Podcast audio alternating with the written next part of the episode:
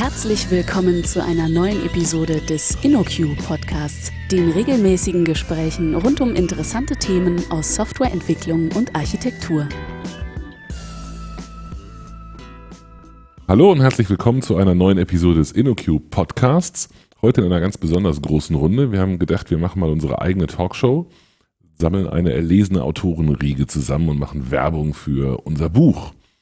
Ähm, schauen wir mal, wie gut das funktioniert. Erstmal äh, bitte ich alle in der Runde, sich mal vorzustellen. Silvia, fang du doch kurz an. Ja, hallo, ich bin Silvia Schreier, arbeite bei InnoQ als Consultant, beschäftige mich schon seit einigen Jahren mit REST, sowohl in der Wissenschaft als auch jetzt in der Praxis. Ja, und freue mich, heute uns über spannende Themen zu unterhalten. Alles klar. Der nächste in der Runde ist Martin. Ja, ich bin Martin Eigenbrot, bin eine gefühlte Ewigkeit bei InnoQ, beschäftige mich dort mit Entwicklung von Webanwendungen und RESTful APIs, meistens mit Java oder Scala. Und der letzte, Olli Wolf.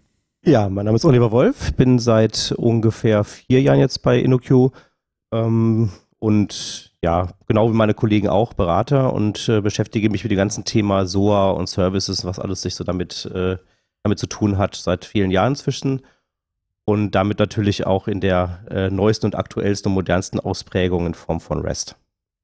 Alles klar.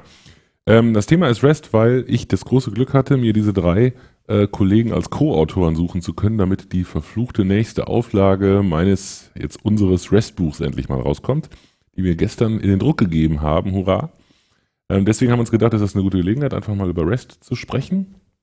Ähm, und sinnvollerweise, denke ich, fangen wir einfach kurz damit an, indem wir mal erklären, was das eigentlich ist. Silvia, willst du einen Versuch starten? Ich versuche das mal.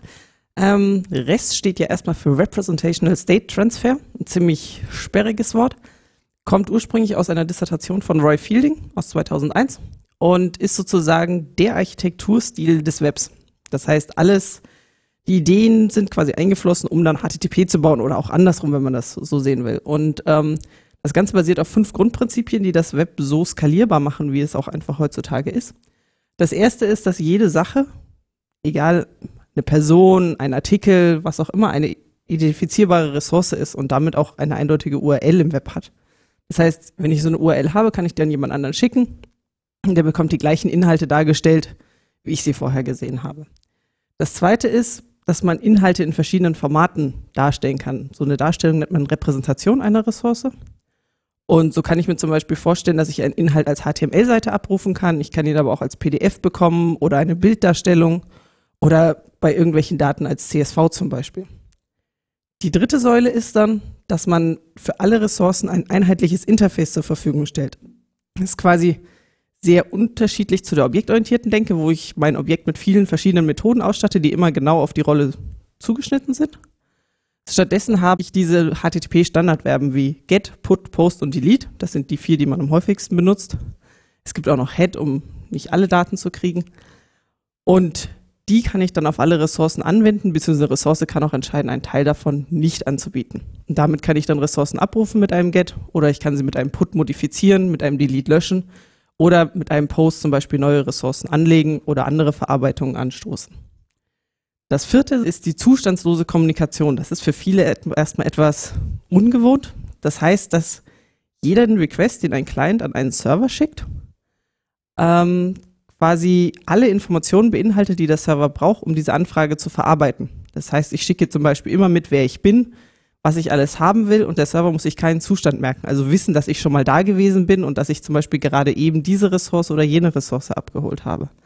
Dadurch habe ich natürlich die Möglichkeit, dass das Ganze unheimlich gut skaliert, weil ein Client mit jedem Server, der diese Ressource bedienen kann, quasi sprechen kann, egal ob der vorher schon da war oder ob er gerade eben mit einem anderen Server gesprochen hat. Und das letzte Prinzip nennt sich Hypermedia und wenn man es noch ausführlicher will, Hypermedia as the Engine of Application State. Oder jetzt musst du dieses tolle Akronym sagen. Ja, HTOAS oder HADOS oder wie auch immer man das gerne aussprechen möchte. Ähm, das ist erlebt gerade so ein bisschen eine Renaissance oder beziehungsweise es entdecken jetzt alle möglichen Leute plötzlich für sich, dass Rest ja mehr ist als diese anderen vier Sachen, sondern dass da jetzt auch plötzlich noch Hypermedia dazukommt. Die Idee dahinter ist, was für uns im Web total natürlich ist, dass ich einem Link folge. Das heißt, auf einer Webseite ist ein Link zu einem weiteren Artikel oder zu einer weiteren Erklärung oder zu irgendeinem Katzenvideo oder was auch immer. Und ähm, ich als Benutzer weiß, dass ich auf diesen Link klicken kann und ein, zu einer weiteren Ressource komme. Die Idee von Hypermedia ist, dass ich quasi meine Anwendungsressourcen auch untereinander so verknüpfe und so mich, mich durch die Inhalte der Anwendung oder des Service ähm, bewegen kann.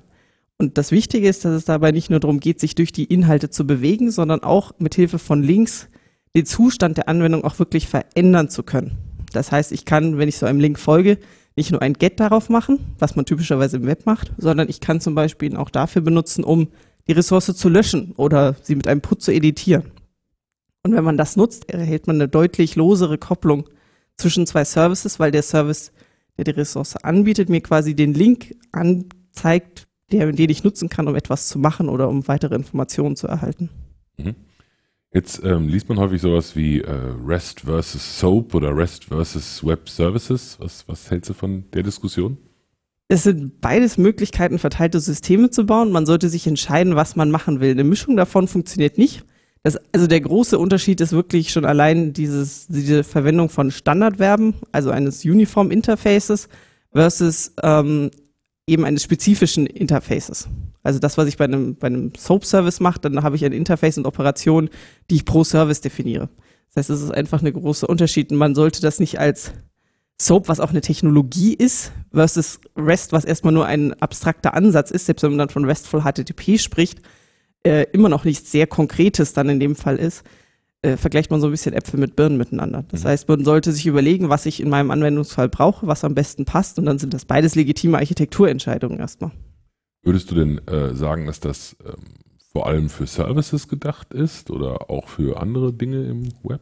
Also Soap ist sicherlich nur für Services gedacht, weil also ich als Endanwender möchte keinen Soap-Service bedienen müssen, aber ähm, REST ist sowohl für Services gedacht als auch eben für Webanwendungen, weil alle Webseiten, die wir benutzen, wenn sie denn gut gebaut sind, ähm, sind eigentlich RESTful und ich kann sie ohne Probleme benutzen und kann somit sogar mit einer Anwendung quasi beides bedienen, sowohl den menschlichen Client als auch den Maschinen-Client. Mhm. Jetzt eine Sache, die du vorhin gesagt hast, ähm, die äh, Verlinkung, der, der Hypermedia-Aspekt. Und ich glaube, bei HTML können sich das die meisten Leute relativ gut vorstellen, dass man einem Link folgt oder dass man ein Formular hat, das vom Server kommt, dass man was einträgt, das man mit Post oder Get dann abschickt. Ähm, wie macht man das Ganze denn, wenn man äh, Maschinen-zu-Maschinen-Kommunikation macht? Für die Maschinen-zu-Maschinen-Kommunikation kann ich verschiedene Formate verwenden. Das historische ist wohl XML. Auch in XML kann ich Links unterbringen. Also wenn man sich Atom zum Beispiel anschaut, dann waren da auch schon immer Links drin, nämlich zu den einzelnen Blogpost-Einträgen zum Beispiel. Ich kann aber auch in jedes andere textbasierte Format prinzipiell erstmal Links unterbringen, muss mich dann aber natürlich darauf einigen, wie ich die quasi ausdrücke. In HTML ist klar, dass zum Beispiel hinter einem A-Tag sich ein Attribut href im Normalfall verbirgt, wo dann eben ein Link drinsteht. Oder in einem Formular ist eben auch die URL kodiert. Und ähm, da gibt es auch inzwischen Varianten für JSON, wie ich sowas darstelle. Olli, erzähl du uns doch mal was zu diesen Varianten. Welche, welche Varianten für JSON oder für XML gibt es denn, die in irgendeiner Form dabei helfen, Hypermedia auszudrücken? Ja, da gibt es natürlich inzwischen äh, eine ganze Menge an Dingen, die da so entstanden sind in den letzten Jahren. Also ähm, man muss dazu sagen, vielleicht bevor, bevor man auf die Formate ein bisschen detaillierter eingeht, nichts davon, vielleicht mit einer Ausnahme, ähm, hat so ein bisschen den Status als Standard. Also das meiste sind Vorschläge von äh, schlauen Leuten, die sich Gedanken darüber gemacht haben, die auch in der Szene irgendwo einen Namen haben und die äh, durch Vorträge und Publikationen sich da hervortun, auch sehr positiv hervortun. Und mh, ja, das Einzige, was, wo man vielleicht sagen kann, dass es so ein bisschen in diese Standardcharakter hat, das wäre aus meiner Sicht HAL ähm, die Hypermedia Application Language. Ähm, das ist ein Standard, der eigentlich sehr schlank ist von der Beschreibung her. Das heißt, man kann praktisch beliebige JSON-Dokumente ähm, sehr einfach um Hypermedia-Elemente erweitern, ohne sie dabei fundamental ändern zu müssen. Das ist ein sehr großer Vorteil, wenn ich einfach bestehende äh, APIs habe, die bisher keine Hypermedia-Fähigkeiten hatten, aber die mit diesen Hypermedia-Fähigkeiten jetzt versehen möchte. Kann ich das damit sehr einfach tun. Ähm, du, musst mir mal kurz, dabei, du musst mir mal kurz auf die Sprünge helfen. Was wäre das denn jetzt, was ich als Hypermedia-Aspekt da einbauen würde? Was ist denn ein gutes Beispiel, damit man sich das vorstellen kann? Also JSON, ich vermute, dass die meisten Zuhörer bei uns irgendwie schon mal JSON über HTTP irgendwo abgeholt haben oder hingeschickt haben. Was wäre denn ein Hypermedia-Aspekt, den man ergänzen würde? Na gut, ein Hypermedia-Aspekt wäre zum Beispiel, äh, wenn ich äh, beispielsweise ein JSON-Dokument bekomme, was äh, eine Repräsentation einer Collection ist dass ich in dieser Collection Links habe, die auf die einzelnen Elemente dieser Collection verweisen. Das wäre so eine sehr einfache Art von, von Verlinkung zwischen verschiedenen Repräsentationen und auch das ist ja letztendlich schon Hypermedia. Es geht natürlich in der Praxis wesentlich weiter. Silvia hat das ja gerade schon gesagt, dass äh, das eigentliche Ziel natürlich ist, Zustandswechsel von Ressourcen auch über das Verfolgen von Links her herbeizuführen. Und damit kann ich natürlich auch mir vorstellen, dass es in Repräsentationen Links gibt, über die ich Aktionen auslöse, die eine, den Zustand einer Ressource verändern. Zum Beispiel eine Bestellung in den Status Versand zu versetzen. Mhm. Was jetzt, wobei Link folgen, müssen wir doch mal, bevor jemand denkt, wir haben überhaupt gar keine Ahnung, müssen wir nochmal deutlich sagen, mit Link folgen meinen wir hier nicht ein Get drauf zu machen, sondern eben die zur Aktion passende Methode drauf anzunehmen. Natürlich richtig, das hätte ich vielleicht dazu sagen sollen, ja. ja. Damit sind wir natürlich an dem Punkt, äh, wie kommuniziere ich jetzt einem Client, welche Aktion er ausführen kann. Denn erstmal, wenn, wenn der Client auf einen Link trifft, dann hat er erstmal kein Wissen darüber, was da zu tun ist. Ähm, da unterscheiden sich die aktuellen Formate so ein bisschen. Hell ist da relativ schlank. Das heißt, bei Hell gibt es erstmal vom Standard her keine äh, Spezifikation, die beschreibt, wie ich diese Zusatzinformation, also sprich, welches Verb kann ich auf diesen Link anwenden, ähm, zu transportieren. Das kann man natürlich äh, erweitern, klar. Ich meine, das ist letztendlich JSON und JSON hat ja die schöne Eigenschaft, dass ich es fast beliebig erweitern kann, ohne damit bestehende Implementierung zu brechen. Ähm, und das haben wir zum Beispiel im Buch auch getan. Da haben wir ja in unserem Codebeispiel Hell benutzt und erweitert, um die Fähigkeit, ähm, auch die Informationen darüber zu transportieren, welches Verb zu benutzen ist. Es gibt aber andere Formate, wie zum Beispiel Siren von äh, Kevin Zwiber, was da ein bisschen weitergeht und eben nicht nur den Link und die äh, Informationen über die Link-Relation transportiert, sondern auch solche Detailinformationen wie welches Verb kann benutzt werden und wie sehen die Nachrichten aus, die dann dahin geschickt werden müssen. Hm. Ähm, wie, wie würdest du diese, oder gibt es noch andere Formate, die man erwähnen kann, außer Hell und Siren? Es gibt noch eine ganze Reihe anderer, was vielleicht auch noch relativ ähm, prominent ist, ist das äh, Collection plus JSON von Mike Amundsen. Vor allen Dingen auch deswegen, weil Mike Amundsen natürlich auch eine ähm, bekannte Größe in der, in der Szene ist. Um, ähm, Collection JSON ist ein bisschen spezieller vom Einsatzzweck her. Das ist also ein nicht ganz so generisches äh, Format, sondern äh, bezieht sich eigentlich primär auf die Arbeit mit Collections. Also ist so ein bisschen vielleicht vergleichbar mit, äh, mit AtomPub, mit dem AtomPub-Protokoll, wer das kennt. Also es geht darum, eine Collection von Ressourcen zu haben und dieser Collection äh, Objekte hinzuzufügen, Objekte aus der Collection zu löschen ähm, und so weiter. Und in der Collection zu suchen zum Beispiel auch. Mhm. Und ähm, wie würdest du die miteinander vergleichen? Also welch, welches gefällt dir am besten? Magst du Hell am liebsten und deswegen haben wir es im Buch benutzt oder sind dir alle gleich recht?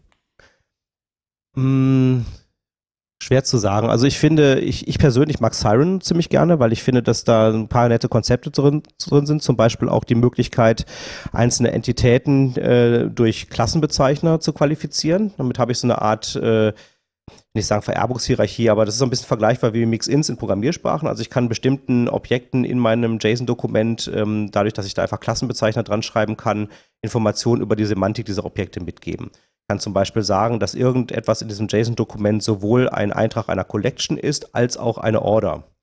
Ja, und damit habe ich die Möglichkeit, einen Client zu bauen, der ganz generisch mit Collections umgehen kann und erkennen kann, dass es sich bei dieser Entität um einen Collection-Eintrag handelt kann aber auch einen Client bauen, der sehr spezifisch meine Fachlichkeit kennt und dann weiß, dass es sich bei diesem Eintrag um eine Order handelt und diese Order eben so behandeln kann, wie er eine Order behandeln würde. Das finde ich, finde ich eine schöne Eigenschaft.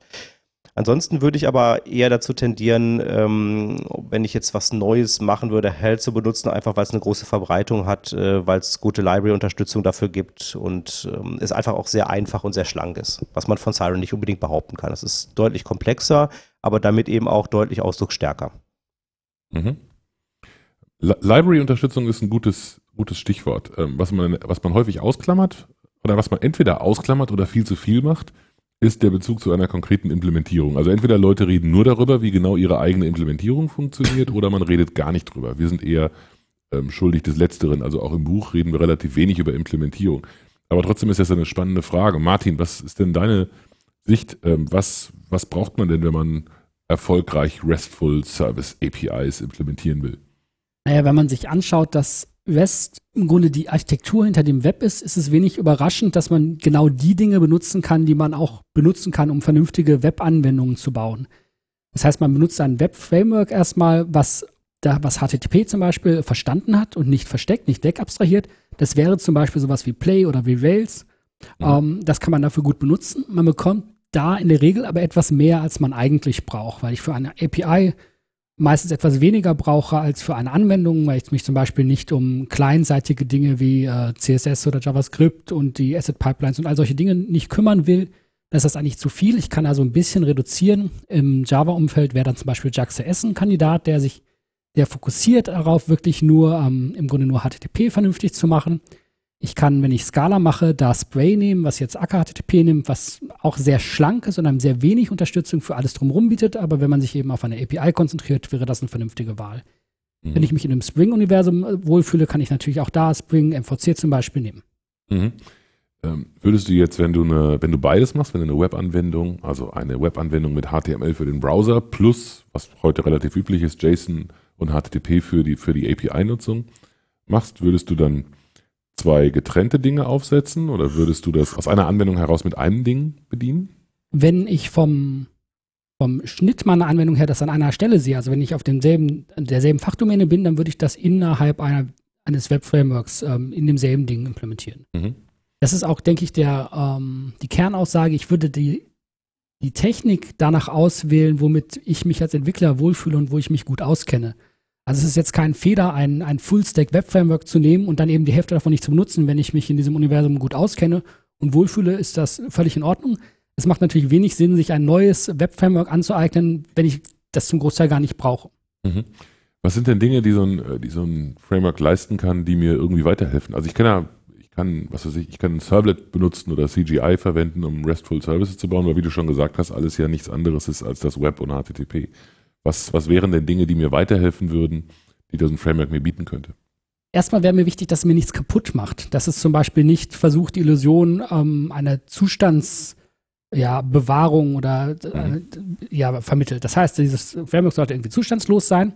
Es sollte mir die Chance geben, die, ähm, die Dinge, die in HTTP elementar sind, auch zu sehen. Das heißt, ich muss erkennen können, mit welchem Verb, welcher HTTP-Methode wurde ich denn aufgerufen muss zugreifen können auf Header zum Beispiel und die auch setzen können. Ich muss meinen Response auch in dieser Detailtiefe verändern können. Das ist etwas, was man ähm, historisch lieber versteckt hat, wo man gesagt hat, ich gebe ein Java-Objekt zum Beispiel zurück und alles andere passiert magisch. Das funktioniert für RESTful APIs nicht. Es gibt immer wieder den Punkt, wo ich sehr konkret sage, ich möchte diesen Header setzen oder so. Wo ich mhm. Unterstützung gebrauchen kann, ist zum Beispiel Content Negotiation. Das heißt, dass ich irgendwie eine Möglichkeit habe, meinem Framework mitzuteilen, ich kann diese Dinge zum Beispiel als JSON und XML oder vielleicht auch in einer HTML-Darstellung rausgeben. Wie kannst du mir dabei unter die Arme greifen? Ein Punkt, wo Unterstützung sehr schön wäre, aber immer noch recht dünn gesät ist, ist eben genau der Hypermedia-Aspekt. Das heißt, ich brauche die Möglichkeit, Links auf andere Ressourcen innerhalb meiner Anwendung zum Beispiel zu generieren, aber auch auf Ressourcen in anderen Anwendungen an der Stelle sind wir dann oft an dem Punkt, wo ich auch nicht nur als Server agieren will, sondern selber HTTP-Client sein muss für andere Services, mit denen ich integriere. Da wäre es schön, wenn meine Frameworks vernünftige Client-Unterstützung besitzen. Mhm. Vielleicht schieben wir das noch ein bisschen nach hinten. Ein Punkt finde ich sehr interessant, nämlich diese Link-Unterstützung. Irgendwie komme ich ja nicht drum herum, in meinem Anwendungscode mir Gedanken darüber zu machen, wie ich Links auf andere Dinge unterbringe, wobei das irgendwie vom gefühlt von der Schicht her an der falschen Stelle passiert. Weißt du, was ich meine? Also irgendwie bin ich an der Stelle, wo ich eigentlich mich mit Domänenlogik beschäftigen möchte oder zumindest mit einer abstrakten Schnittstellenlogik. Und da muss ich jetzt auf einmal so ein sehr konkretes Konzept wie ein, wie einen Link einbauen. Und ich kann nachvollziehen, warum man das irgendwie doof findet. Man hat das Gefühl, man ist an der falschen Stelle. Ähm, hast du dazu eine Meinung und hast du eine Idee, wie man damit konkret umgehen kann? Ich glaube, es gibt noch ein vorgelagertes Problem. Das ist die Frage, was ist überhaupt mein Domänenmodell oder meine Domänenlogik? Häufig ist das so, dass man seine Fachdomäne modelliert hat und dann denkt, ja, die will ich ja jetzt nur rausrendern als JSON und ich nehme die und bastel so ein bisschen und dann klappt das schon. Und man kommt aber relativ schnell in größeren Projekten an den Punkt, wo man feststellt, nein, das stimmt nicht. Die, die Schnittstelle, die ich nach außen habe, diese Westwood-Schnittstelle, die hat ihre eigenen Domänenobjekte und die sind verwandt sicherlich zu meiner Fachdomäne, aber sind eben nicht identisch. Es lohnt sich, die getrennt zu modellieren. Und wenn ich diese getrennte Modellierung der, der Schnittstelle nach außen habe, dann habe ich auch einen Platz, wo Links plötzlich Sinn machen und wo sie hingehören. Und da gehören sie dann rein man immer noch ein bisschen technischen Ärger, dass man bei der Link-Generierung manche Dinge erst spät weiß, also auf welchem Host laufe ich überhaupt, wie ist der Hostname von außen. Das sind alles technische Details, die man dann reinfrickeln muss im Grunde. Aber man hat dann einen Platz, wo, wo Link-Generierung hingehört. Mhm. Das heißt, ähm, du würdest, eigentlich das eine, eine, eigentlich auch eine allgemeine Weisheit, du würdest sagen, man sollte die Schnittstelle separat betrachten von der, von der darunterliegenden Domain, Domain-Modellierung, weil man ansonsten beide zu sehr zu sehr miteinander verheiratet. Genau, und meine Behauptung ist, dass, sich, dass es sich lohnt, die auch ähm, in, wenn ich jetzt in einer Sprache bin wie Java, die in getrennten Objekten auszudrücken. Mhm. Genauso wie man die Diskussion auch immer auf der Persistenzseite hat, möchte ich, dass meine Objekte, die ich in die Datenbank schreibe, identisch sind mit meinen Domänenobjekten oder möchte ich das lieber trennen? Und meine Aussage ist, gerade auch auf der Schnittstellenseite nach vorne möchte ich das lieber trennen. Mhm. Und dann muss man auch keine Bedenken haben, wenn man diese Schnittstellendinge eben dann mit HTTP oder REST-Spezifika ähm, verseucht, weil das sowieso architekturell was anderes sein wird als ein Schnittstellenmodell, das man vielleicht für Web-Services oder irgendeine andere Schnittstellentechnologie rausreicht. Ganz genau. Ja. Okay. Ähm, Olli, diese äh, Frage Services versus Web-Anwendungen bringt irgendwie den Punkt nochmal raus, dass man natürlich auch, anstatt sich ein tolles neues Hypermedia-Format auszudenken und dabei einzubauen, was man äh, im, im eigentlichen Web-Hauptformat, nämlich HTML, findet, doch auch auf die Idee kommen könnte, einfach HTML zu benutzen. Ähm, also anstatt mir also einem Standard hinterherzulaufen, der oder mich an einen Standard dran zu hängen, der gerade noch in, im Entstehen ist und wo es noch viel Konkurrenz gibt, könnte ich doch auch einfach HTML benutzen. Stefan, das ist aber jetzt wirklich eine ganz absurde Idee, oder? Kaum Nein, rhetorisch ist gefragt. ist, es, ist es natürlich nicht und es sind auch schon ein paar andere Leute auf die Idee gekommen, das zu machen. Also ich erinnere mich da zum Beispiel an einen Vortrag von äh, einem gewissen John Moore von Comcast. Ähm, der hat das auf der vorletzten GoTo-Konferenz in Berlin mal vorgestellt, ähm, wie das aussehen könnte, wenn man das tun würde. Und das hat erstaunlich gut funktioniert. Und das ist eigentlich auch kein, kein Wunder, denn HTML ist eigentlich, wenn man sich das anschaut, äh, das Format, was die meisten Unterstützung für, Hyper, für Hypermedia-Elemente mitbringt, von allen, die wir heute so kennen. Ja, da gibt es eigentlich alles drin, was man braucht. Und äh, es ist vielleicht ein bisschen unintuitiv, erstmal zu sagen, ein Protokoll, was oder ein Format, was eigentlich dafür gedacht ist, ähm, grafisch Benutzern präsentiert zu werden, jetzt für Maschinen-zu-Maschine-Kommunikation zu nutzen, aber es geht erstaunlich gut. Denn das der Voraussetzung ist natürlich, dass man HTML erzeugt, was sich nicht an der Gestaltung orientiert, sondern was diese, versucht, die Semantik der Inhalte zu beschreiben. Und dazu gibt es in HTML alle Mittel, die man dafür braucht. Man, es gibt sowas wie Unordered Collections zum Beispiel, ne? also das UL-Tag beispielsweise. Und das äh, würde man vielleicht in einer Textdarstellung, hm, was so die klassische Anwendung von HTML wäre, vielleicht benutzen, um eine Aufzählung in einem Text darzustellen. Aber man kann das natürlich genauso gut benutzen, um eine Liste von äh, Collection-Einträgen zu repräsentieren. Und das ist äh, semantisch völlig korrekt und es hat auch noch den Vorteil, dass man es dann sogar dieses Format benutzen kann, um auch äh, zum Beispiel ein Benutzer-UI zu bauen oder eine Benutzeroberfläche zu bauen, indem man es entsprechend mit CSS stylt und dann ähm, benutzerfreundlich präsentiert. Also damit kommt man dem, dem, dem Ziel, dass API und An Webanwendung eigentlich das gleiche sind, ähm, sehr, sehr nah. Was ist mit der Gegenrichtung? Jetzt hast du ja nur Dinge auf dem Server äh, so dargestellt, dass der Client sie rendern kann. Ich glaube, das kann man noch relativ gut nachvollziehen und verstehen, warum das ein Vorteil sein könnte, weil ich ja, wie du gesagt hast, ein Format benutze, was schon mal von einem ziemlich verbreiteten Client oh. verstanden wird. Ähm, was ist mit der Gegenrichtung, wenn ich jetzt was zum Server schicken will? Ja, auch da hat HTML natürlich mit äh, Formularen im Prinzip genau das Mittel, was man braucht. Ne? Also genauso wie ein, ein Benutzer eben über ein HTML-Formular vom Browser aufgefordert wird, irgendwelche Daten einzugeben und auf den Submit-Button zu drücken, Genauso kann natürlich auch eine, eine Maschine aus einer HTML-Repräsentation genau die Informationen entnehmen, welches, äh, welche URL äh, aufzurufen ist, welches Verb zu benutzen ist und welche Daten zu liefern sind, in Form von Input-Elementen, die in der Form definiert sind. Aber ist das Formular da nicht total überflüssig? Die Anwendung weiß doch schließlich, was sie schicken will. Die braucht doch kein Formular vom Server, wo drin steht, was sie theoretisch schicken könnte.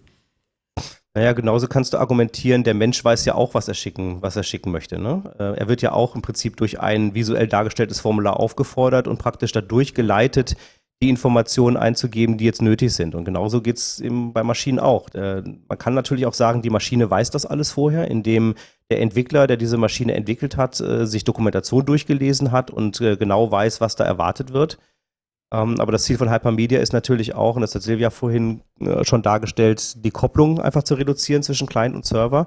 Dazu geht eben auch, dass äh, der Client möglichst wenig Wissen darüber haben müssen soll, was der Server eigentlich erwartet. Mhm. Ähm, Silvia, lass mich zu dir nochmal zurückgehen mit der Frage, ob das dann nicht bedeutet, dass wir ähm, einfach nur ähm, Webanwendungen ordentlich bauen müssten, um das Thema gleich erschlagen zu haben. Ist das so? Also müssten wir nur einfach irgendwie Webanwendungen vielleicht auf eine andere Art bauen und dann kriegen wir das API einfach geschenkt? Ähm, also wenn man das, wenn man den Gedanken quasi zu Ende denkt, dass man HTML dafür benutzt, um Inhalte quasi zu transportieren, die auch semantisch auszeichnet, sodass sie jeder Client erstmal benutzen kann, dann kann man das auch noch sich überlegen, wofür denn diese anderen ganzen Webtechnologien, die es so gibt, eigentlich gedacht sind, nämlich dafür, dass man CSS zum Stylen benutzt, also das Layout und das Look and Feel quasi zu verändern und dass man dann noch JavaScript nutzen kann, um quasi noch zusätzliches Verhalten mit auf den Client zu transportieren, was es für den Endbenutzer etwas charmanter macht, die Anwendung zum Nutzen, eine bessere User Experience liefert. Und wenn man sich das genau anschaut, dann ist das sogar noch eine der das ist sozusagen die sechste Säule von REST, mhm. die wir vorhin gar nicht angesprochen haben, weil sie optional ist. Die nennt sich dann Code on Demand. Das heißt, ich schicke dem Client quasi Code mit, in dem Fall JavaScript. Das ist die gängigste Variante, wie man das macht, die er dann ausführen kann, um quasi noch zusätzliches Verhalten, was nicht standardisiert ist, was nämlich nicht schon im Browser vorhanden ist, noch mit anzubieten dem Benutzer. Also zum Beispiel sei es ein Date Picker. Ich kann natürlich das Datum einfach in ein kleines Formularfeld, ein Textfeld eingeben und wenn ich aber JavaScript zusätzlich nutze, dann kann ich da vielleicht so einen schönen Kalender anzeigen und das Datum viel angenehmer für mich als Mensch auswählen. Und wenn man diesen Gedanken weiterträgt und äh, sich zu Ende denkt, dann, was auch ein paar von unseren Kollegen getan haben, mhm. dann kommt man auf sowas wie ROCA. Und das steht für Resource-Oriented Client Architecture, was genau darauf aufbaut, dass man serverseitig REST benutzt, dann die Webtechnologien so, wie sie gedacht sind, nämlich semantisches HTML, CSS für Styling, und JavaScript eben für zusätzliche Funktionalitäten. Das nennt sich dann auch Unobtrusive JavaScript. Das heißt, ich habe das nur immer zusätzliche Convenience-Funktionen quasi mit drin. Und das ist auch wieder einfach eine Möglichkeit, sowohl den Maschinenclient zufriedenzustellen, als auch dem Endbenutzer eine wirklich gute Experience zu bieten. Und ähm, zu diesem Roca-Style gehört noch so ein bisschen mehr.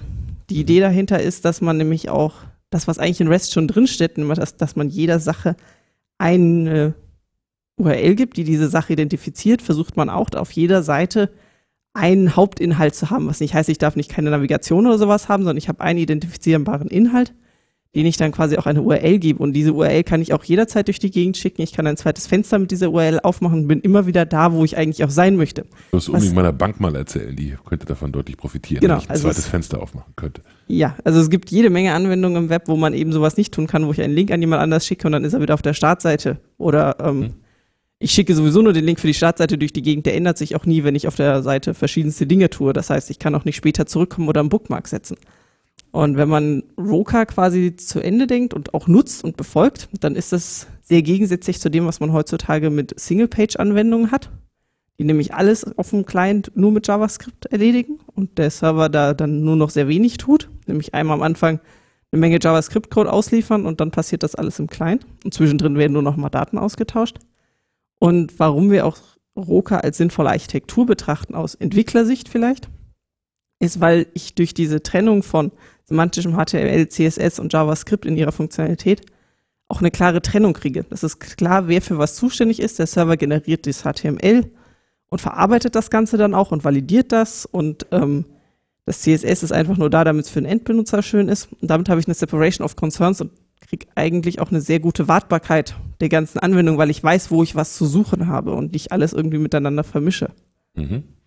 Okay, lass, lass mich diese Frage vielleicht ein bisschen in die Runde werfen. Was, was würden wir denn jetzt, was würdet ihr denn empfehlen, wenn wir, wenn eine Firmenmeinung haben wir ja nicht, das äh, bin ich jetzt gespannt, was bei uns jetzt passiert, wenn ich das so frei in die Runde frage, aber was, was wäre denn aus eurer Sicht eine kluge Strategie, wenn man jetzt was Neues startet? Würdet ihr auf HTML setzen, uns dabei belassen und oder würdet ihr einen JSON API daneben stellen oder was wären für euch Vor- und Nachteile der beiden Varianten? Mir wäre da ein Punkt wichtig. Alles, was Silvia gesagt hat, ist äh, technisch richtig ist mir aber zu technisch. Also ich kann eine kann HTML benutzen für die API und ähm, ich kann eine API so machen, dass sie auch von einem Menschen konsumiert werden kann im Browser auf technischer Ebene. Häufig ist es aber so, dass sich die ähm, Verhaltensmuster oder die fachliche Anforderungen des, des API-Clients im Sinne einer Maschine unterscheiden von den Anforderungen eines Menschen. Das heißt, dass ich möglicherweise einen anderen Ressourcenschnitt zum Beispiel brauche, dass ich andere Links brauche. Das heißt, mein mein Interaktionsmodell insgesamt ist ganz anders. Ich kann trotzdem natürlich bei beidem am HTML verwenden, aber es ist eine Illusion zu glauben, dass ich alles nur einmal bauen muss und das wird dann von zwei völlig verschiedenen Kunden gleich benutzt, weil die fachlichen Anforderungen unterschiedlich sein können. Ja, ich sehe das eigentlich genauso wie Martin. Ähm, ich finde auch, dass die Interaktion eines, ähm, eines zum Beispiel als Mobilclients mit der Anwendung ganz anders sein kann als die Interaktion eines Benutzers, der vor dem, vor dem Browser an seinem Rechner sitzt. Und das wird sich auch in der API in irgendeiner Form widerspiegeln. Also ich bin großer Freund davon, solche äh, Webschnittstellen so zu gestalten, dass sie sich möglichst nah an den, an den Anwendungsfällen orientieren. die ähm, darüber unterstützt werden sollen. Also so Stichwort Design for Intent. Und das schlägt sich einfach auf den Ressourcenschnitt nieder, das schlägt sich auch auf die möglichen Aktionen nieder, die dann wiederum ähm, entsprechend sich in den Hyperlinks ausdrücken. Und ich glaube auch, dass man in vielen Fällen zu einem etwas anderen oder manchmal auch sehr anderen Modell kommen wird als für die, ähm, die eigentliche Webanwendung. Trotzdem kann man aber natürlich technologisch ähm, zumindest schon mal das Gleiche tun. Ne? Also spricht ja nichts dagegen, das gleiche MVC-Framework zu benutzen für die ähm, dem Menschen äh, präsentierte Webanwendung und die API, dass man zumindest auf technologischer Seite da ähm, ja, einheitlich unterwegs ist und es dem Entwickler damit einfacher macht.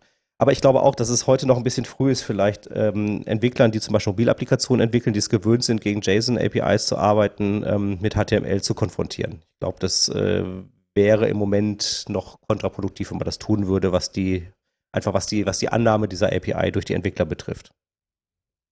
Also ich stimme zu, dass es einfach auch Clients gibt, die vielleicht JSON viel besser verarbeiten können, vielleicht auch, weil es eben kleine Embedded Devices sind, die keinen HTML-Parser zur Verfügung haben oder sowas. Dann würde ich auch sofort sagen, dass das äh, definitiv der richtige Weg ist. Was ich nur wichtig finde, ist, dass man die gleiche Fachlogik benutzt. Also nicht, dass ich jetzt zwei völlig verschiedene Anwendungen hochziehe, nur um zwei Clients zu bedienen, sondern dass ich eigentlich schon versuche, da einen gemeinsamen Service draus zu machen, der eben Persistenzanbindungen Validierung und so weiter gemeinsam nutzen kann, dass das vielleicht insgesamt zwei völlig verschiedene Schnittstellen nach außen anbietet, HTTP-Schnittstellen. Das mag ja sein, aber es kann sein, dass ich manche Ressourcen komplett benutzen kann und nur über Content Negotiation unterscheide und andere wiederum nur in HTML oder nur in JSON anbiete. Aber dass ich nicht äh, von vornherein sage, wenn ich eine Webanwendung bauen will, ja, dann brauche ich was ganz anderes, als wenn ich jetzt einen Service für Maschinen-to-Maschine-Kommunikation abbilden will. Das passiert oft, dass Leute sagen, das sind zwei völlig unterschiedliche Dinge und deswegen brauche ich dafür unterschiedliche Frameworks und am besten auch noch zwei unterschiedlich laufende Anwendungen, die ich gleichzeitig pflegen muss. Also wenn ich euch richtig verstehe, dann seht ihr es im Prinzip so, dass es zwei, ähm, zwei orthogonale Aspekte sind. Das eine ist die Technologie, die, da mag mal die und mal die andere oder mal beide möglich sein. Und das andere ist, es gibt einen, möglicherweise einen unterschiedlichen Ressourcenschnitt für unterschiedliche Use Cases, was ja auch nichts Ungewöhnliches ist. Und das bedeutet nicht, dass nicht derselbe Ressourcenschnitt für zwei verschiedene Technologien genutzt werden kann oder eben andersrum. Beides ist, beides ist äh, ähm, absolut denkbar. Was sehr schön ist, was Silvia gerade ja auch gesagt hat, dass man gar nicht ganz zusammenlegen oder ganz trennen muss, sondern gerade durch die Möglichkeit der Verlinkung kann ich sagen, ich habe bestimmte Ressourcen, die werden von beiden Clients benutzt und dann folgen die vielleicht einfach anderen Klickfaden sozusagen. Und dann gibt es eben bestimmte Ressourcen, die guckt nur mein äh, Mobile-Client an und der äh, Desktop-Client könnte die vielleicht rein technisch aufrufen, tut das aber einfach nie, weil das nicht in sein Anwendungsmuster passt. Das heißt, diese APIs ähm, können sich überlappen und ich kann dann äh, Synergien benutzen an den Stellen, wo sie die gleichen Dinge benutzen, die gleichen Fachlichkeiten und kann aber eben auch getrennte Sachen zusätzlich besitzen. Okay, ähm, lasst uns vielleicht nochmal kurz drüber sprechen, was wir sonst noch so im Buch untergebracht haben an neueren Dingen. Ähm, viel von dem, was wir jetzt besprochen haben, taucht in der einen oder anderen Form da auf. Hypermedia-Formate haben eine größere Rolle bekommen, viele andere Dinge, viele Fehler ähm, adressiert. Ähm, ein Punkt, den wir noch hinzugefügt haben, ähm, ist, äh, sind so ein paar neuere technische Entwicklungen im HTTP-Umfeld. Ähm, wer von euch hat Lust dazu ein bisschen was zu erzählen? Ähm, der Punkt ist einfach, dass man vor ein paar Jahren festgestellt hat, dass der alte HTTP-RFC vielleicht schon ein bisschen in die Jahre gekommen ist und dass man sich da vielleicht nochmal hinsetzen könnte und vielleicht auch nochmal ein bisschen überarbeiten könnte und ein bisschen Sachen ein paar klarstellen könnte. Und da gab es dann eine Working Group, die sich darum gekümmert hat, das quasi zu bearbeiten und die ist jetzt auch kürzlich fertig geworden. Das heißt, aus dem einen HTTP-RFC sind jetzt plötzlich sechs neue geworden. Das heißt also, man sieht, dass es auch deutlich strukturierter geworden. Die Semantik hat sich nicht geändert. Es ist kein neues Protokoll oder sowas geworden, sondern es ist einfach ein bisschen aufgeräumt worden. Haben eine Menge kluge Köpfe dran gearbeitet. Und es ist also auf jeden Fall mal ein Blick wert, diese neuen RFCs sich anzuschauen. Ähm, gleichzeitig dazu hat man aber irgendwie festgestellt, dass heutzutage die Anforderungen, die wir ans Web haben, also wir benutzen das ständig und überall und mit mobilen Geräten mit vielleicht nicht so guten Verbindungen, aber wir wollen ein tolle, trotzdem ein tolles Benutzererlebnis haben, dass das irgendwie mit HTTP 1.1 nicht mehr ganz so gut zusammen funktioniert. Also ich habe einfach aufgrund von technischen ja, Constraints sozusagen Probleme. Das heißt, ich habe muss bei einer, wenn ich eine neue Verbindung aufbaue, dann habe ich einen, den sogenannten Slow Start, der einfach auf TCP basiert. Das heißt, wenn ich für jeden Request eine neue TCP-Verbindung aufmachen würde, dann habe ich immer so eine kleine Verzögerung und ich kann über eine Verbindung auch nur eine Request-Response-Paar in der Regel benutzen und ähm, HTTP ist auch relativ geschwätzig, das wird im Plaintext übertragen. Und wenn ich da so einen Stapel Header oben mit drin habe, dann ist das auch einfach relativ umfangreich. Und das ist alles so Sachen, die quasi die Performance vom Client nicht unbedingt verbessert haben bisher. Aber sowas adressiert man äh, zumindest in webbasierten Anwendungen das schon lange. Ne? Browser machen mehr als eine Verbindung auf, die machen zwei oder sechs oder acht, je nach Browser, und man macht alle möglichen Hacks, indem man Sachen zusammenpackt oder so. Ist das, adressiert das das Problem nicht, nicht genügend? Ähm, genau, also adressiert das nicht genügend. Also das, damit verbessert man die Performance für den Client schon mal massiv.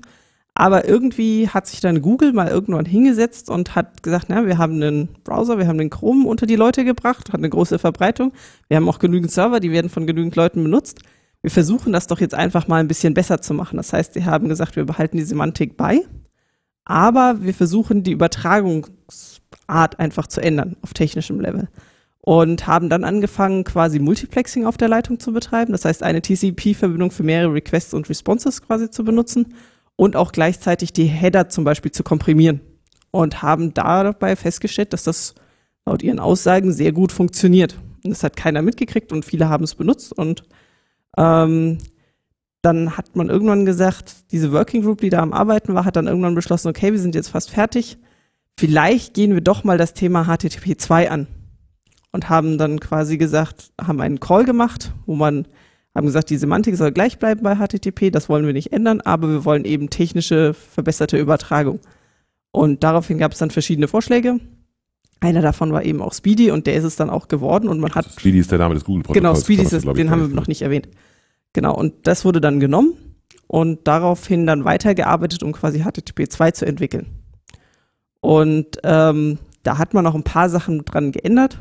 Man hat zum Beispiel die Header-Komprimierung umgestellt aber hat ansonsten dieses Multiplexing zum Beispiel beibehalten und die grundlegenden technischen Ideen, die dahinter stehen. Und jetzt ist HTTP 2 soweit, dass es eigentlich kurz vor der Standardisierung steht. Wir sind noch in die letzten Editoränderungen, aber das heißt, in Zukunft ändert sich vielleicht einiges für uns. Mhm. Was hat das konkret für Auswirkungen für APIs? Also im Browser kann man sich vorstellen, die machen dann irgendwann HTTP 2, dann äh, sind Dinge da schon mal anders. Was bedeutet das für jemanden, der sich vor allem für APIs interessiert?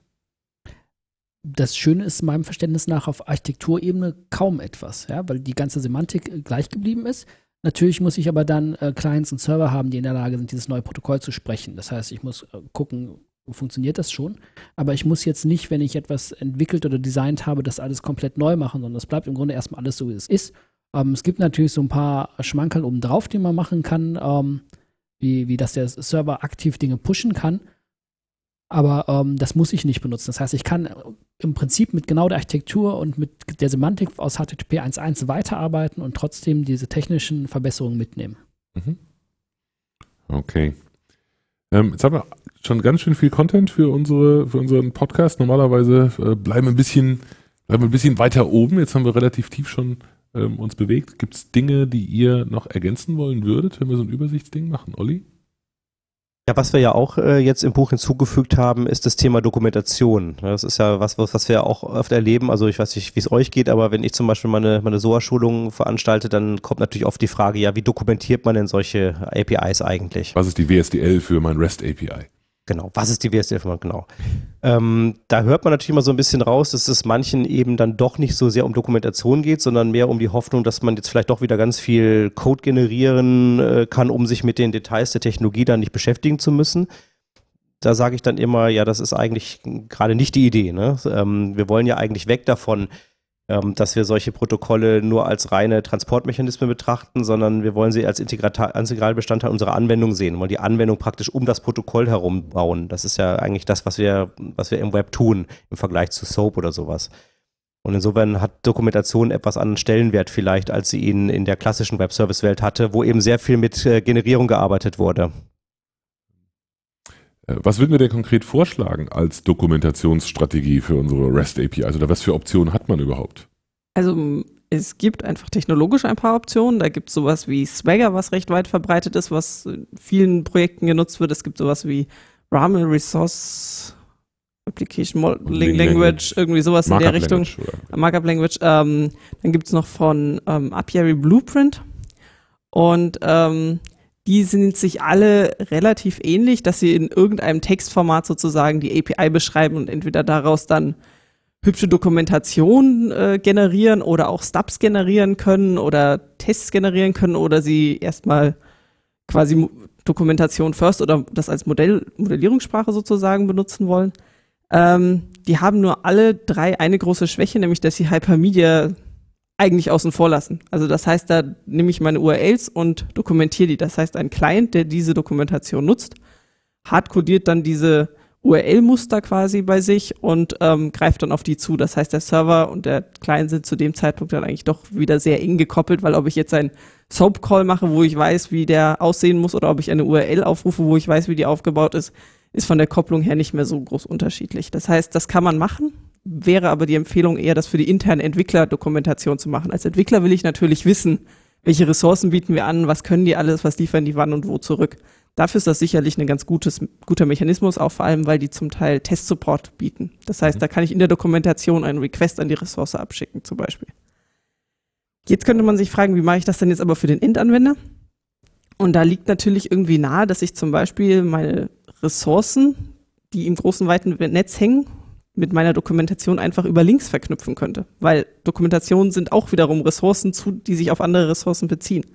Das heißt, ich könnte jede Ressource mit einem Link zur zugehörigen Dokumentation oder zum zugehörigen Dokumentationsabschnitt versehen. Und die Dokumentation, nachdem die typischerweise für den Menschen gedacht ist, kann ich dann mit HTML umsetzen und kann auch aus der Dokumentation wieder in die Ressourcen verlinken, zum Beispiel.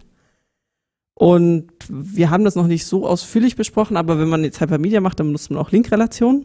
Und wenn man keine standardisierten Linkrelationen benutzt, sondern eigene entwirft, dann sollten das im Normalfall auch URLs sein. Und dann kann ich natürlich hinter so einer URL auch wieder die Dokumentation zu dieser Linkrelation verstecken, weil das der naheliegendste Ort ist, wo jemand danach suchen würde. Mhm. Okay. Das heißt, die beste Dokumentation wäre sozusagen eine, eine, eine Website, die so aussieht wie die Anwendung, die man da dokumentiert. Das, würdet ihr das so unterschreiben, Olli? Das, das wäre sicherlich ein Ansatz. Ähm, wobei generell würde ich da gerade zu dem, was, was Silvia gerade gesagt hat, noch ergänzen, dass ähm, in dem Moment, wo man sehr intensiv mit Hypermedia arbeitet und ähm, eigentlich auch den bereits den Einstiegspunkt praktisch in die API über Hypermedia-Elemente gestaltet, indem man beispielsweise ein Startdokument hat, was einfach per Hyperlinks auf die praktisch auf die Einstiegsressourcen, Einstiegscollections dieser API ähm, referenziert, dann ähm, hat generell Dokumentation einen anderen Charakter, als wir den vielleicht bisher so gesehen haben. Also so klassische Dokumentationen von äh, REST APIs gehen sehr stark auf URL-Struktur, auf auf das Ressourcenmodell und sowas ein.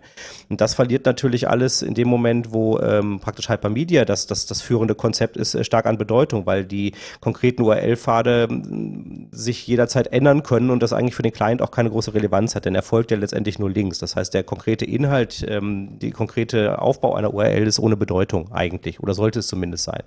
Das heißt, eine Dokumentation einer Hypermedia API, wenn man es wirklich konsequent betreiben würde, besteht letztendlich eigentlich nur aus einer Dokumentation der einzelnen Linkrelationen, also der Semantik der einzelnen Links, die es da geben kann und nicht mehr der Ressourcen oder der URL-Pfad oder sonst irgendwas. Das ist schon ein großer Unterschied und es wird auch von den Tools, die es heute so gibt, also nehmen wir mal sowas wie Swagger oder sowas, eigentlich überhaupt nicht unterstützt. Also ich stimme dir zu, was ich aber nicht behaupten würde, dass man zu Ressourcen nicht trotzdem noch was dokumentieren kann, nämlich zum Beispiel für den Menschen prinzipiell, welche Zustände kann diese Ressource durchleben oder welche Attribute erwarte ich zwangsläufig oder welche Formate kann ich da erwarten. Also ganz gar keine Dokumentation mehr zu den Ressourcen nicht, aber dass die Link-Relationen das zentrale Element sind, da stimme ich dir voll und ganz zu und dass die auch mitliefern, was sich denn womöglich dahinter verbirgt an Semantik. Martin, würdest du das unterschreiben, dass die, dass die dass die Struktur der URL keine besondere Bedeutung hat? Dass die Buchstaben darin keine besondere Bedeutung haben? Ja und nein. Also rein von der, von der Theorie her ist das äh, völlig richtig. Und wenn ich einen gut gebauten Client habe, ist dem das auch egal. Dem gebe ich ein Einstiegs-URL und kann alles, was danach an Links kommt, auf Serverseite verändern und der sollte immer noch funktionieren. Es ist aber für Menschen oft unheimlich wichtig. Und das ist ein Punkt, wo, wo diese Dokumentationssprachen reinkommen. Nämlich in der, in der Phase des Designs habe ich zum Beispiel das, das RAML öfter schon benutzt weil es eine gute Chance gibt, mit Teamkollegen APIs zu diskutieren, die es noch gar nicht gibt.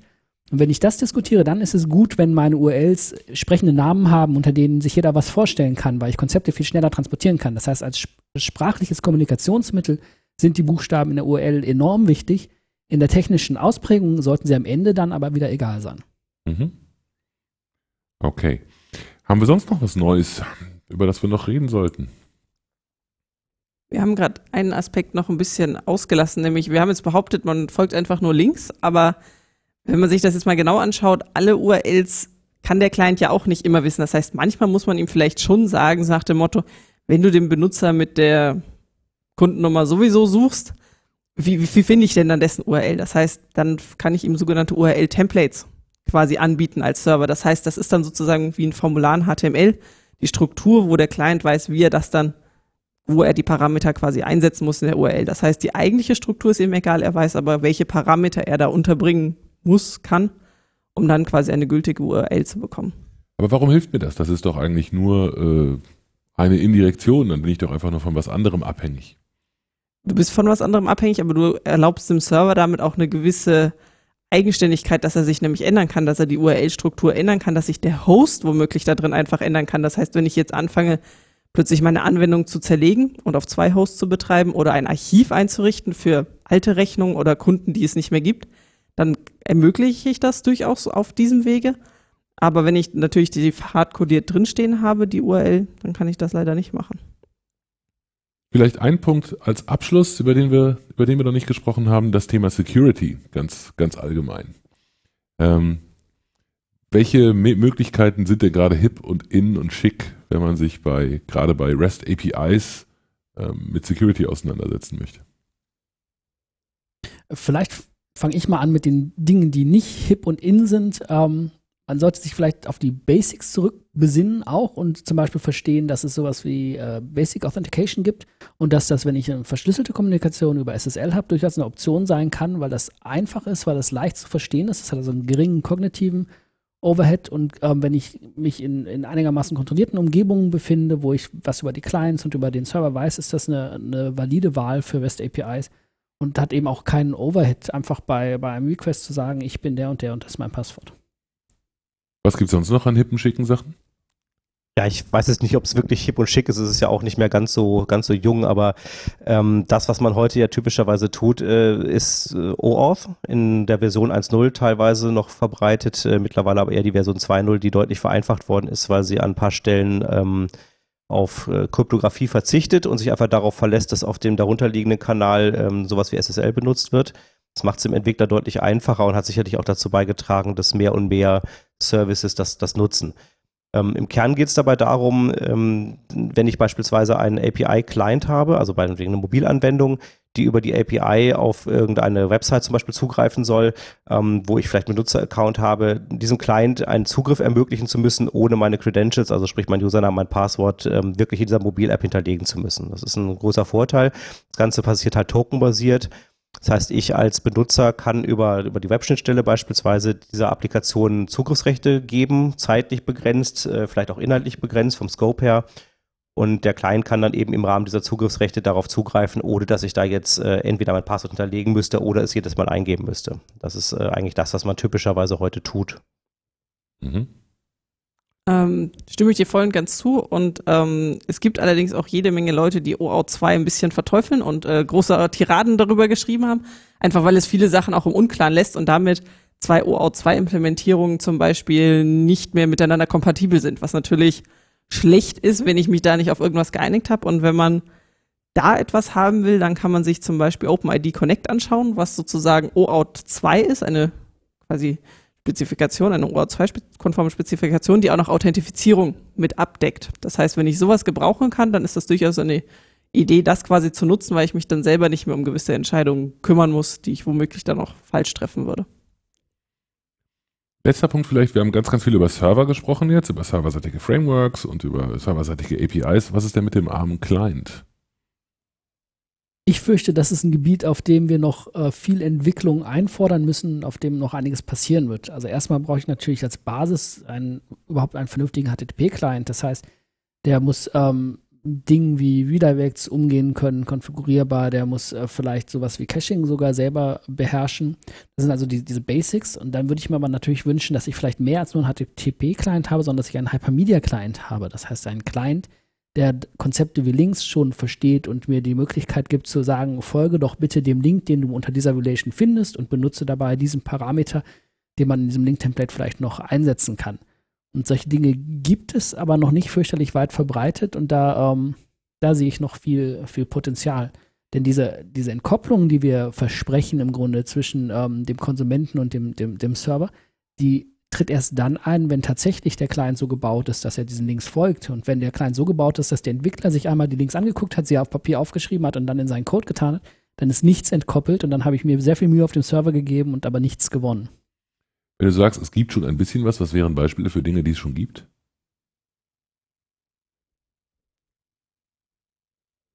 Ich sehe schon, diese Frage müssen wir eher streichen. Frage. Also, Ich wüsste nicht, dass es schon was Wir wirklich Fertiges gibt, was, äh, was, was wir sofort unterschreiben würden, dass das super ist. Ähm, wir haben in einem Projekt äh, selber so einen Client gebaut, also Martin und ich waren da beide irgendwie dran beteiligt ähm, und haben da versucht, die Ideen, die Martin gerade beschrieben hat, also umzusetzen. Und das hat auch relativ gut funktioniert. Ähm, Redirect Support hatten wir in dem Fall leider auch noch nicht automatisch im Client mit drin. Da gibt es aber durchaus auch HTTP-Bibliotheken, die das unterstützen oder optional, wo man sagen kann, ich will, dass du denen automatisch folgst. Und Caching ist so das andere große Problem, weil eigentlich ist das nichts, worum ich mich selber kümmern möchte. Also, dass ich selber, clientseitig. genau, dass ich mich kleinseitig äh, so Max Age Header auswerten, das will ich eigentlich nicht von Hand machen.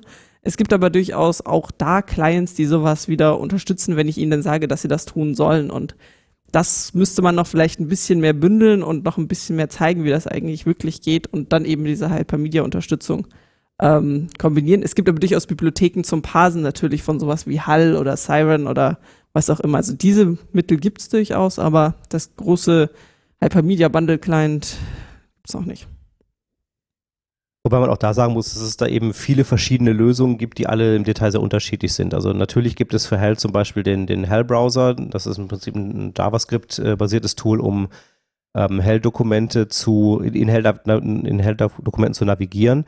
Ähm, und da gibt es auch eine wiederverwendbare JavaScript-Library, die man da benutzen kann. Aber es gibt eben äh, nicht die Art von Standard-API für Hypermedia, äh, die über verschiedene Plattformen, verschiedene Programmiersprachen hinweg halbwegs ein, mit halbwegs einheitlichen Konzepten arbeitet. Sondern es gibt mal hier was und da was. Und man kann sich sicherlich für eins entscheiden und das dann benutzen, aber wenn man dann zum Beispiel vor der Aufgabe steht, ähm, das plötzlich jetzt mit einer anderen Sprache oder in einer anderen Technologie realisieren zu müssen, dann fängt man letztendlich wieder von vorne an. Da haben sich also so gewisse einheitliche, also Nehmen wir mal ein blödes Beispiel. Wir alle finden die DOM-API nicht besonders gut, ne? aber sie ist zumindest ähm, überall irgendwie gleich. Man weiß, wie man mit so einem, äh, mit so einem dom Gleich schlecht. Hm? Gleich schlecht, Überall genau. gleich aber sie schlecht. ist überall, ja, aber sie ist überall gleich. Ne? Und das ist eben in diesem Bereich überhaupt noch nicht so. Okay, wir sind für einen unserer Podcasts ähm, auch äh, mittlerweile relativ lange unterwegs, deswegen ähm, schlage ich vor, wir lassen es hierbei. Wer mehr wissen will, muss einfach unser Buch kaufen. Das Leben hat Härten, da müsst ihr jetzt einfach durch. Liebe Zuhörer, äh, vielen Dank an euch für die Zeit, hat sehr viel Spaß gemacht. Danke auch nochmal fürs Mitschreiben, fürs äh, Helfen dabei, dass dieses verfluchte Ding endlich rauskommt. Und ich bin sehr froh drüber. Danke euch und danke an die Zuhörer fürs Zuhören.